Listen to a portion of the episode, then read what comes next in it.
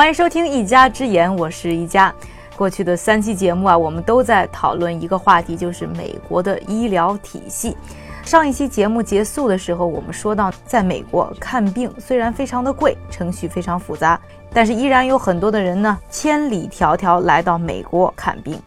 一个啊是美国的医院呢，给病人很多的人文关怀；另外就是美国拥有啊最先进的药品和治疗仪器。创美节目的正确打开方式有几种？正确答案是，除了喜马拉雅，还有优酷视频哦。打开优酷，搜索“创业美国”，点击回车。一加带你一起围观美国。之前的节目我们也提到过啊，在美国呢，政府对于药品的价格是没有管制的，所以常常能够听到几百甚至上千美元一颗的药，使得呢这些医药公司有很大的经济驱动力去开发新药难药，而且在美国呢，对于一些呢难药的开发还有特殊的优惠政策。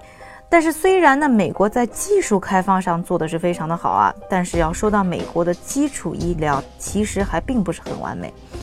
美国啊，从七十年代呢，尼克松总统当政的时候就开始考虑如何要对美国的医疗体系进行改革，但直到呢奥巴马上台以后呢，才终于推出了一份最后成型的奥巴马医疗改革。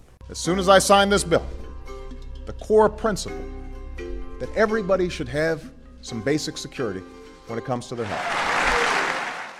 奥巴马呢，在宣布这份医疗改革法案的时候，专门提到，希望通过呢签发这份文件，让每一个美国人都能拥有基本的医疗保障。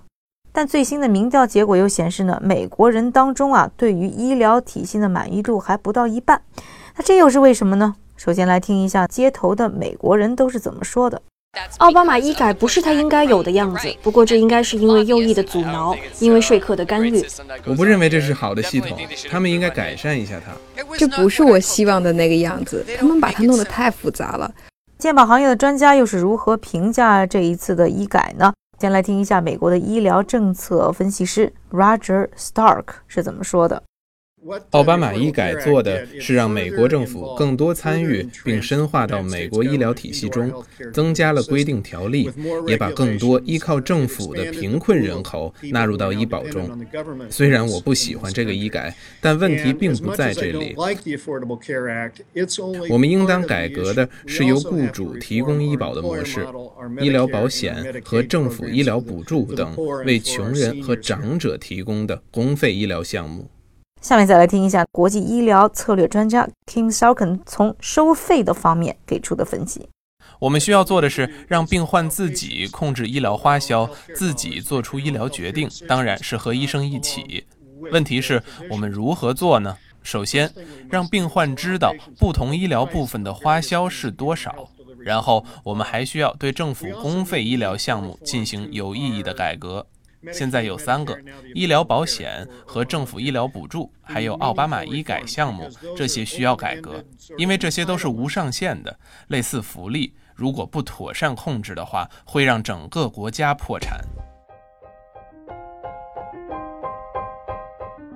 说到到底啊，什么是最好的医疗体制？其实呢，已经有了上百年的争论。有一派是认为啊，应该实现呢全民医保，也就是说呢，百分之百呢由国家来买单。另一些人呢，则是认为应该把市场放开，把医疗体系呢变成一个大市场，由市场规律来决定到底什么是对人们最好的。要知道啊，这两派在多年的实践当中，都各自体现出了优势和劣势。Kim 常年对比中美医疗体系。他倒是觉得中国现在呢是走上了正确的医改道路。美国医保总是拆东墙补西墙，其实这世上并没有什么完美的解决方案。但我认为，从上世纪八九十年代直至这个世纪初期的中国，试图在私有和公有市场医疗体系中取得平衡，这越早发生越好。因此，我认为中国现在发生的变化是十分令人鼓舞的。一家出书啦！新书《创客法则》在当当、亚马逊、京东及全国各大书店有售。微博晒书，还有机会赢得创新产品礼物。一家携手中外行业大师，共看美国顶尖创新企业。创客法则拿在手，创业路上不用愁。